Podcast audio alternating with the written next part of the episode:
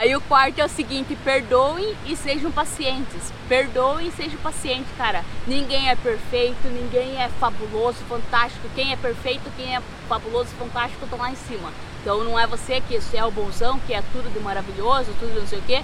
Cara, não. É, saiba perdoar, saiba se colocar no lugar do outro, empatia em primeiro lugar. É, saiba ter compaixão, saiba entender que as pessoas erram e, cara, não tem nada de errado em errar. Cara, tentem entender o caso um do outro. O que aconteceu? Por que, que foi feito? Por que, que teve essa falha? Por que, que teve esse erro? Foi falta de comunicação? Foi falta de atitude? Foi falta do quê? Então tentem entender para vocês poderem pegar o que realmente ocasionou aquilo. Foi você que ocasionou aquilo? Foi a pessoa mesmo? Foi não sei o quê?